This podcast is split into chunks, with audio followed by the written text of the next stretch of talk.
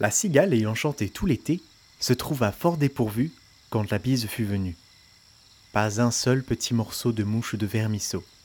Elle alla crier famine chez la fourmi sa voisine, la priant de lui prêter quelques grains pour subsister jusqu'à la saison nouvelle.